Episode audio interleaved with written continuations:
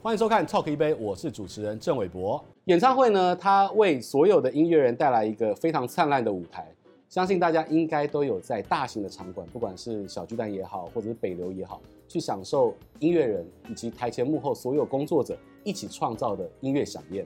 而在这样的一个绚丽的舞台之后，其实会有一个非常非常重要的推手。我今天邀请他来是必应创造的执行长。他同时也被誉为演唱会之王。话不多说，直接先邀请周佑洋洋公。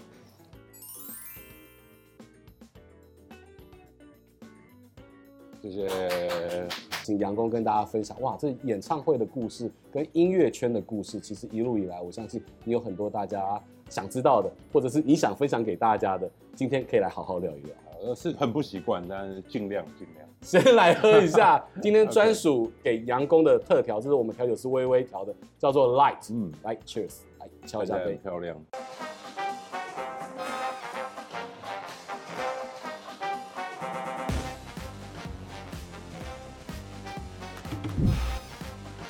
那这杯 Light 的特调内容物有可尔必思。然后还有，这是我自己选的果汁类的，然后它是用荔枝跟芭乐，然后这是澄清的澄清过后的凤梨汁，就是接骨木糖浆，爆米花风味的糖浆，还有鲜奶油，一点点的蛋白。那上面装饰物的部分呢，是桂花的糖片，然后还有市售的咸味爆米花。那爆米花我已经沾上了白巧克力，粘在这个糖片上。杯壁的部分呢，我是用果胶，然后去染色。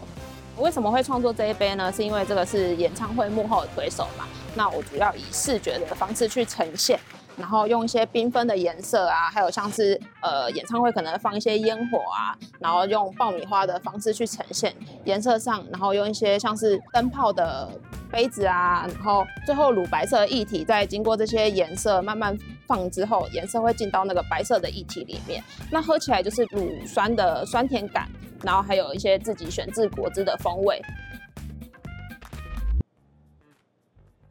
有爆米花，一看就知道；有可尔必思，有凤梨汁，蛮甜的。我们就边吃边聊。今天呢，可以把这个幕后的最重要的演唱会的人物来到我们镜头前面，大家所有的观众朋友看好五月天这些非常厉害的演唱会背后的这个总制作人、操盘者。洋公，你经历过了是近代台湾唱片史的一个阶段，呃，对，刚好碰到了一个，我刚进唱片圈的时候，应该刚好就是唱片最好的那个时候，还有百万专辑的那个年代。哇塞，对，所以为大家科普一下，两千年前，其实台湾的流行音乐，甚至在一九九零年的时候，应该是指华语的流行乐的牛耳，对不对？那个时候，嗯。不管是飞碟啊，不管是滚石啊，嗯、然后有国语的唱片，甚至连台语的唱片都非常的夯。对，还有那时候还有港星嘛，有宝丽金啊什么的，对，有很多港星。对，因为刚好在滚石，然后呃那个时候只是觉得说先进唱片公司，然后再看有没有机会做跟活动演出有关系。所以我去滚石的时候是担任呃电台宣传的工作，对，然后。刚好在滚石的时候，五月天发了他们第一张专辑嘛，然后那个时候就是他们的宣传，所以就开始跟他们有认识。所以洋公这一个称号是后来哪一位团员帮你封上？就是应该说他们是一起啦，因为他们第一张专辑刚进到公司嘛，他们就对于他们周围所有的工作人员，就是都称为呃什么威仪啊、皮董啊。呃，洋公啊，什么校长啊，他们就是都会取很多绰号，对，然后久而久之，别人就会就是哎、欸，听到他们这样叫，就跟着他们叫。所以一路走来，其实你看哦，就是你不是一步到位的担任演唱会的最大操盘手，是电台宣传也做过，做过，还做过什么 A&R 还是企划？呃，活动宣传，唱呃电台宣传，然后呃。在进唱片公司之前，就是在小的硬体公司做灯光影像，所以这所有前面累积的养分，最后开始做必应的时候，其实都是当年的累积最后汇聚起来，成为一个最强大的总体战力。可以这样说，就是你因为你都经历过嘛，所以你其实知道每一个环节大概在做什么，然后包含你的客户，因为我们的客户大部分都是经纪人嘛，唱片公司，那你也会知道他们在想什么。所以我们在看到呃这二十年来，其实台呃华语的音乐不断的改变，演唱会越来越兴盛，一直到必应这个名字出现，必应必应有求必应，这个公司的名字是因为这样子而来的吗？嗯，对。所以你紧紧的跟五月天是完全无法分割的共同共同体。应该是说我们真的一起工作了很久，对，所以我们。比较了解彼此的工作模式或形态，这样子。但我们也可以的好处就是，我们也可以把这个模式套用在很多 artist 上面，然后可以呈现出好的东西。那他们自己对于呃不同的东西会有不同的观点。比如说怪兽就会很 care 观众看到的角度，观众看到的东西。然后阿信可能就会很有创意的去想很多不同的东西。对，所以每一个人其实都有不同的观点跟角度，可是他们最后会有一个共识，那汇汇聚起来。对对对，那我们只要把握在这个共识里面去做东西，我觉得就会符合五个团员他们的想象。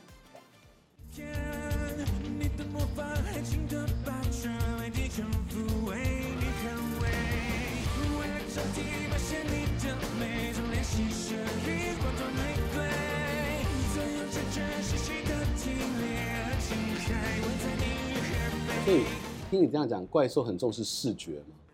呃，不是，他是很重视每一个观众在每一个位置应该要有的体验，不管是视觉或者听觉。对对对。五月天的演唱会其实是必应非常重要重要的作品，但除此之外呢，其实我在二零二二年看到最惊艳的就是刘若英的演唱会啊。刘若英的演唱会，她耗资破亿，而且他开了四面台。吊上半空中，骑着脚踏车这样巡回整个小巨蛋的场馆，做刘若英的演唱会，你觉得这一场最大的难度跟现在心里的悸动有什么可以跟大家分享？呃，因为我是从二零零二年他第一场那个在台大体育馆的《单身日志》就开始跟他合作这样子。对，那这一路以来，其实他在大家的心目中一直都是很文艺，然后很很有才华，就是会写东西，会拍东西。然后是影后，然后又唱歌，又斜杠，又得了这么多奖。对对对对，但是还是处于在很文艺的那块领域里面。其实我觉得他本来真一直都是一个有趣的人，对。然后只是可能他以前的作品，因为他其实也拍过像《涩女郎》这种很很搞怪的东西，对。可是大家可能比较有印象的还是《少女小鱼》啊，《人间四月天》啊。对对对对，就是很文艺的那个部分。那。呃，所以我们其实这个案子其实是在疫情前就开案，就是在三年前就已经在构思这个演唱会。那我们当初其实跟相信音乐有一个 concept，就是呃要把这个演唱会我们 design 的很娱乐，就是它是一个很秀、很娱乐的东西。因为我们相信到最后，就是这个演唱会我们一定从这个起头开始 design，可是演到最后的时候。就是到最后的时候，他的文艺的那一块是没有办法被磨灭的，对，所以他还是会回到他的那一块，所以那个娱乐跟综艺的那一块其实是会下降，可是他的那个会 balance 起来，那最后就会呈现出一个完美的交汇。对对对对，所以如果我们一开始就往文艺呃的这一块去想，它就会整个太文艺，它就不会有秀啊娱乐的这个部分。我觉得这个是要包含了整个必应的团队跟艺人有常年的默契跟彼此的了解才做得到的。把它调到这是三层楼高吗？还是五层楼高？差不多四三四层楼高吧。对。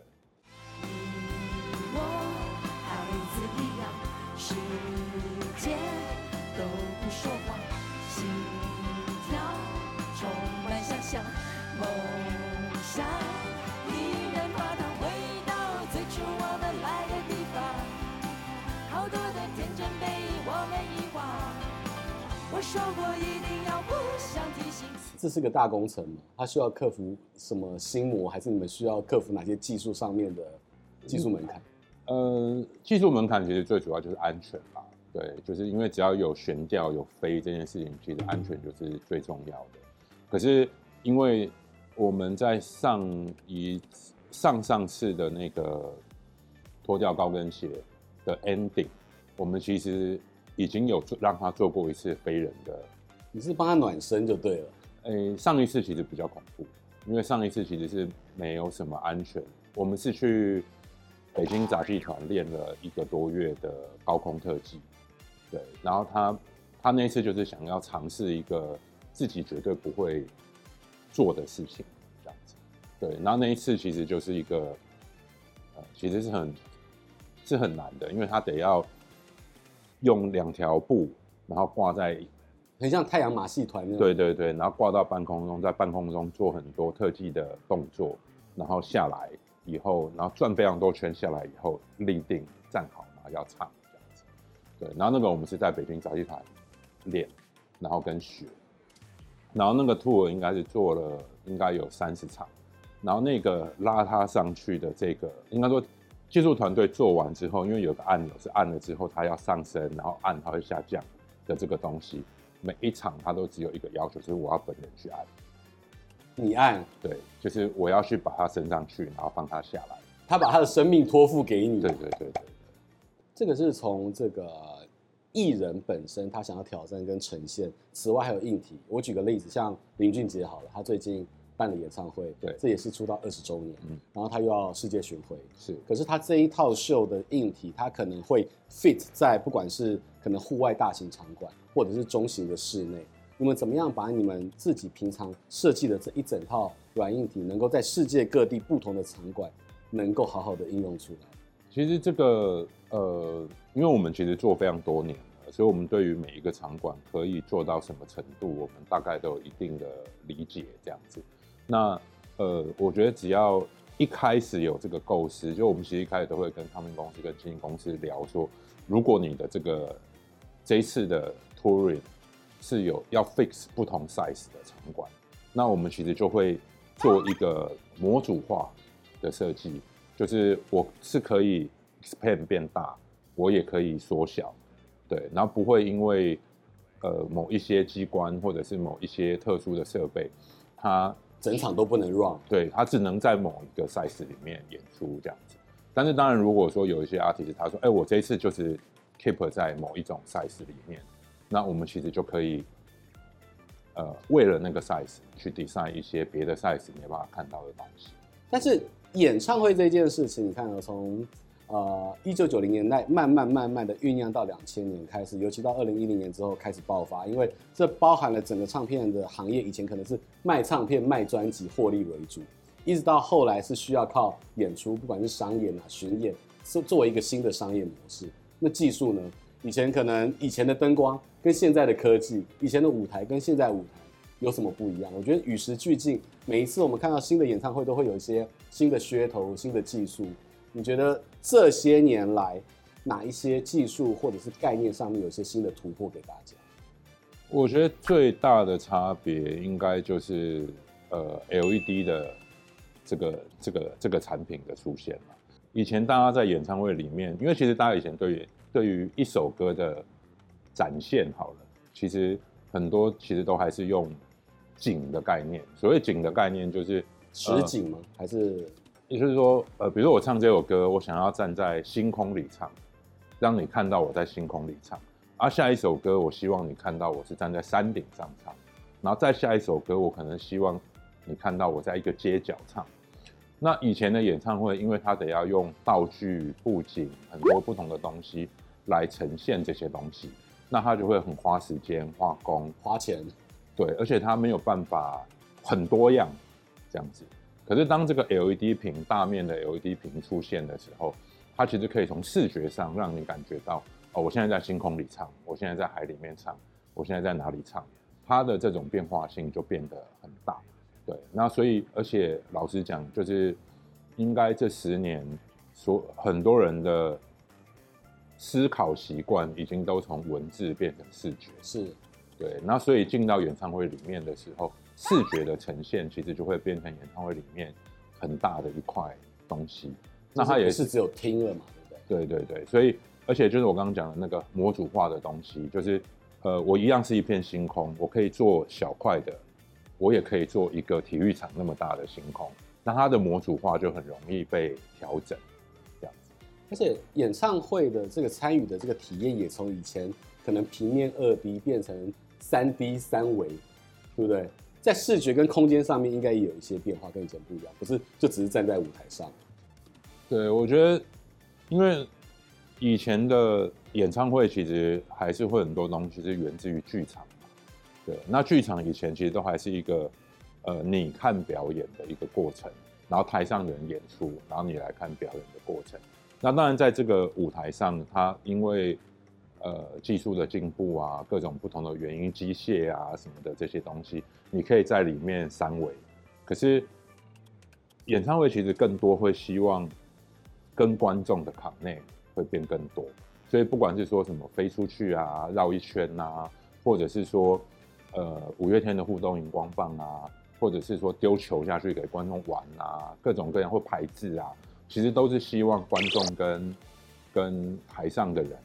是有卡内，就是我来现场，我不只是看，而是我也是